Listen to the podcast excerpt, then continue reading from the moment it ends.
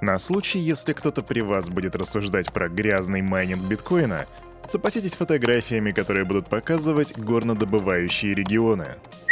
Мемин биткоин – Салют, Криптусы! Привет, Крипто братва, Кирюха здесь, и команда Криптус желает вам потрясающего настроения. Наступил четверг, и вас посетил дух крипты, которого зовут Daily Digest. А что же говорят нам духи? Духи говорят, что дальше у нас будет все как всегда. Сперва будет распаковка рынка, а потом обзор новостей, где Кирюха расскажет тебе о том, что такое щиткоинерство и кто им занимается, про Сэма Бантмана Фрида и адвоката дьявола, про новый скам в Телеграме и о том, что центральный банк банк поддержал законопроект о майнинге. Все это буквально через пару мгновений сразу после странички «Да-да, ты понял, нашего топ-спонсора».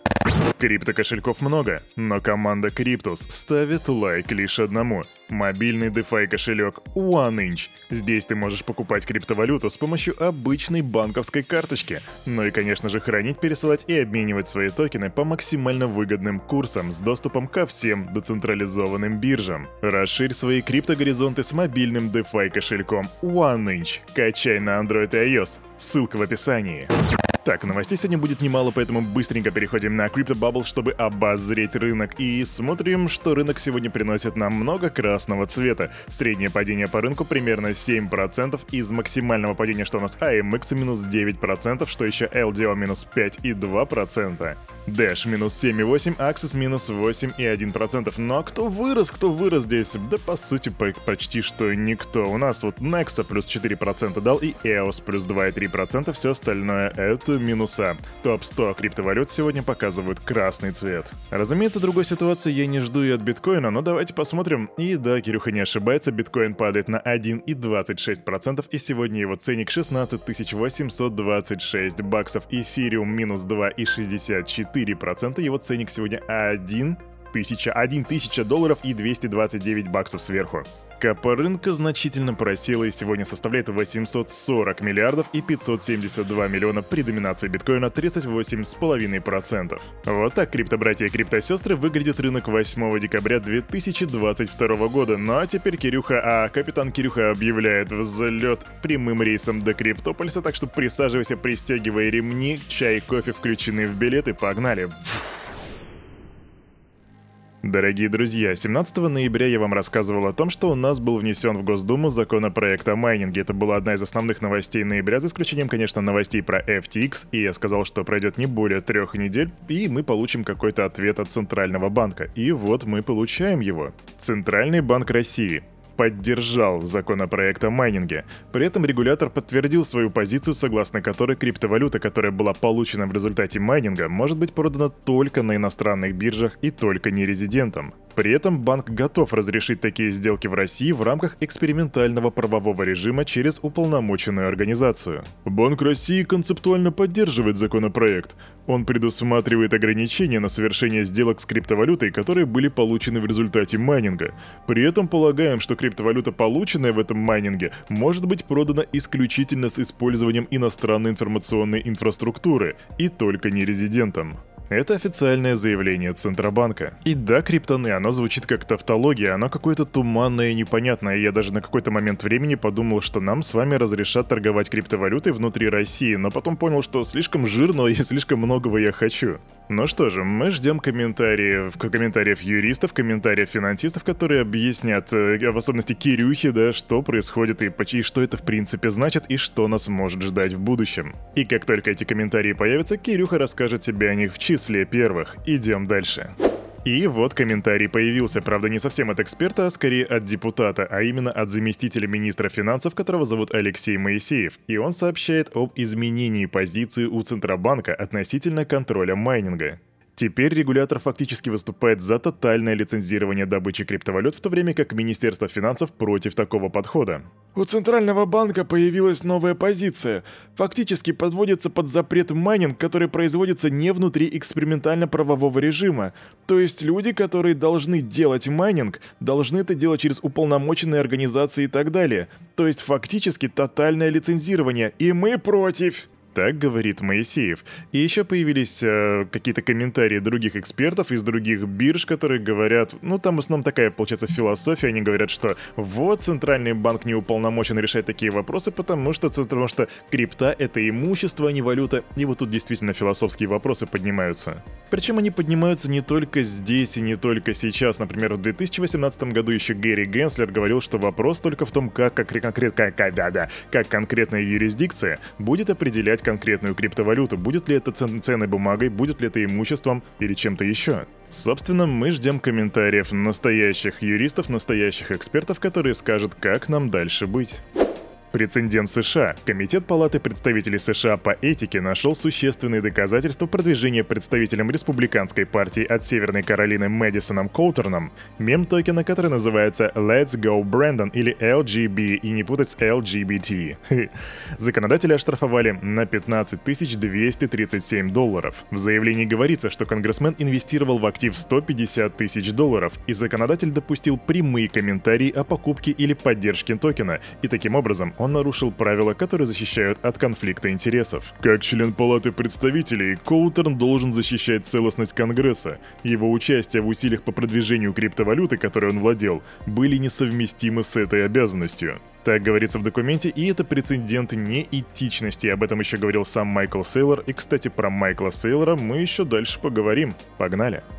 Да-да, мы поговорим о Майкле Сейлоре, но чтобы поговорить о нем, нужно начать издалека. Когда мы начинаем издалека, мы говорим про Сэма Бэнкмана Фрида. Экс-глава FTX нанял себе адвоката, причем он нанял себе адвоката из Cohen Gresser, которого зовут Марк Коэн. Ну, нанял он адвоката, и что, каждому нужен адвокат, особенно в таких-то делах, и это действительно так. Но дело в том, что против Сэма пока что не выдвинули и прокуратура, и регулирующие органы пока не предъявили ему никаких обвинений, это первое.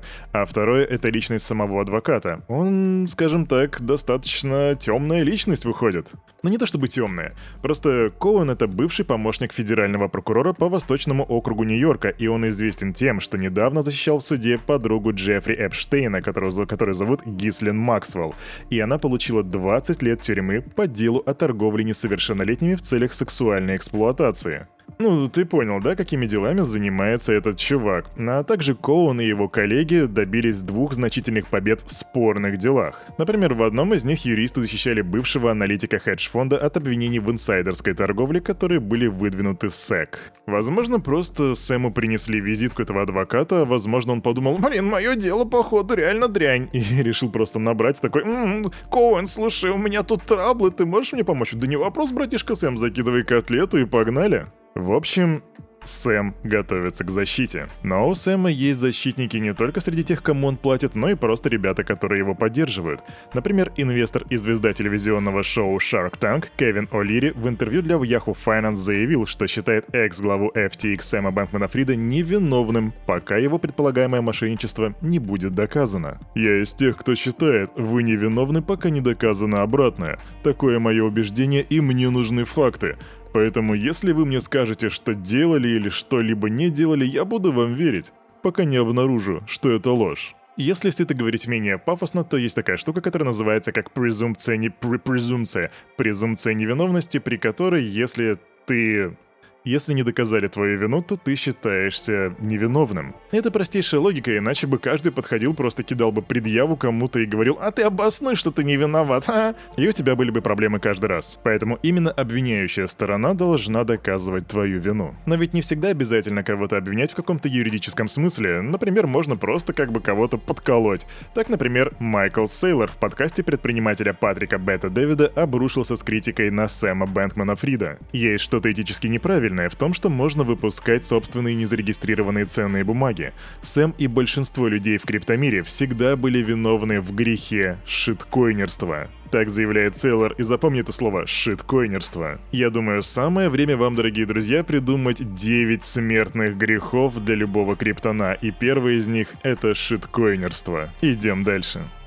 Скамалор, дорогие друзья, и в Телеграме появляется новый вид мошенничества. Этот вид мошенничества, с которым столкнулся лично я, с которым столкнулась моя супруга, и который заметили ребята из Microsoft. Ну, то есть ты понимаешь, что дело серьезное. И оно касается во многом социальной инженерии, и вот как это выглядит. Мошенники сначала втираются в доверие к жертве, а потом отправляют вредоносный файл под каким-нибудь безобидным названием, например, сравнение комиссий различных бирж, там Binance, Hobby и так далее. Но дело в том, что этот коварный файлик содержит вредоносный код, который позволяет получить получить удаленный доступ к системе жертвы для дальнейшей кражи криптовалют. Как же это выглядело с моей стороны? Моей супруге написала девочка, моя супруга состоит в нашем чате, да, прямо вместе с вами тут, и она получила сообщение от какой-то другой девочки, которая просто начала спрашивать, чем там занимаешься, где торгуешь. Они общались на протяжении двух недель, и потом просто прилетает файлик, типа вот смотри, сравни комиссии. И я сразу сказал, не открывай. И если с вами такое происходит, если кто-то с вами общается, неизвестный вам и пришлет вам файлик, ребята, не открывайте открывайте, иначе рискуете потерять свою крипту. Оставайтесь в безопасности и идем дальше. Новости хай-тека, дорогие друзья. Новый кошелек от Ledger, который называется Ledger Stacks. Да, это как чипсы Lace Stacks, только это Ledger Stacks. Фишка этой штуки в том, что она разработана в сотрудничестве с бывшим вице-президентом подразделения iPod в Apple, которого зовут Тони Фадл. Эта малышка может работать неделями и даже месяцами на одном заряде. У нее есть, разумеется, беспроводная зарядка, подключение к компьютеру через USB-C или Bluetooth и мобильному приложению Ledger, и также у кошелька новый интерфейс для более интуитивного, понятного использования, и все это хорошо. И я такой думаю, ну как эта штука может работать месяцами? Я зашел посмотреть обзоры, и дело в том, что они туда интегрировали E-Ink Display, ну это вот эти, знаете, чернила, которые работают в электронных книжках. Максимально спорное решение, потому что эта штука хоть и выглядит стильно, но в действительности, когда она начинает этот мигать, знаете, эти же чернила, они очень часто тупят. Они не работают как обычный дисплей, там, короче, магниты стоят, и, в общем, не заморачивайтесь по всем этим штукам, просто это выглядит максимально кринжово, как будто ты держишь очень маленькую читалку за почти что 300 баксов. Да, она стоит 275 5 долларов. Anyway, будет минутка, загляни, посмотри на обзорчик этого Ledger Stax. А на этом, на это утро у этого парня за вот этим микрофоном все. С вами, как всегда, был Кирюха и команда Криптус желает вам потрясающего настроения на весь предстоящий день. И помните, вы ставите лайки и комменты, это поднимает настроение Кирюхи, а Кирюха поднимает настроение вам каждое утро. А также помните, что все, что здесь было сказано, это не финансовый совет и не финансовая рекомендация. Сделай собственный research, прокачивай финансовую грамотность, развивай критическое мышление и увидимся завтра в 9.00. Пока!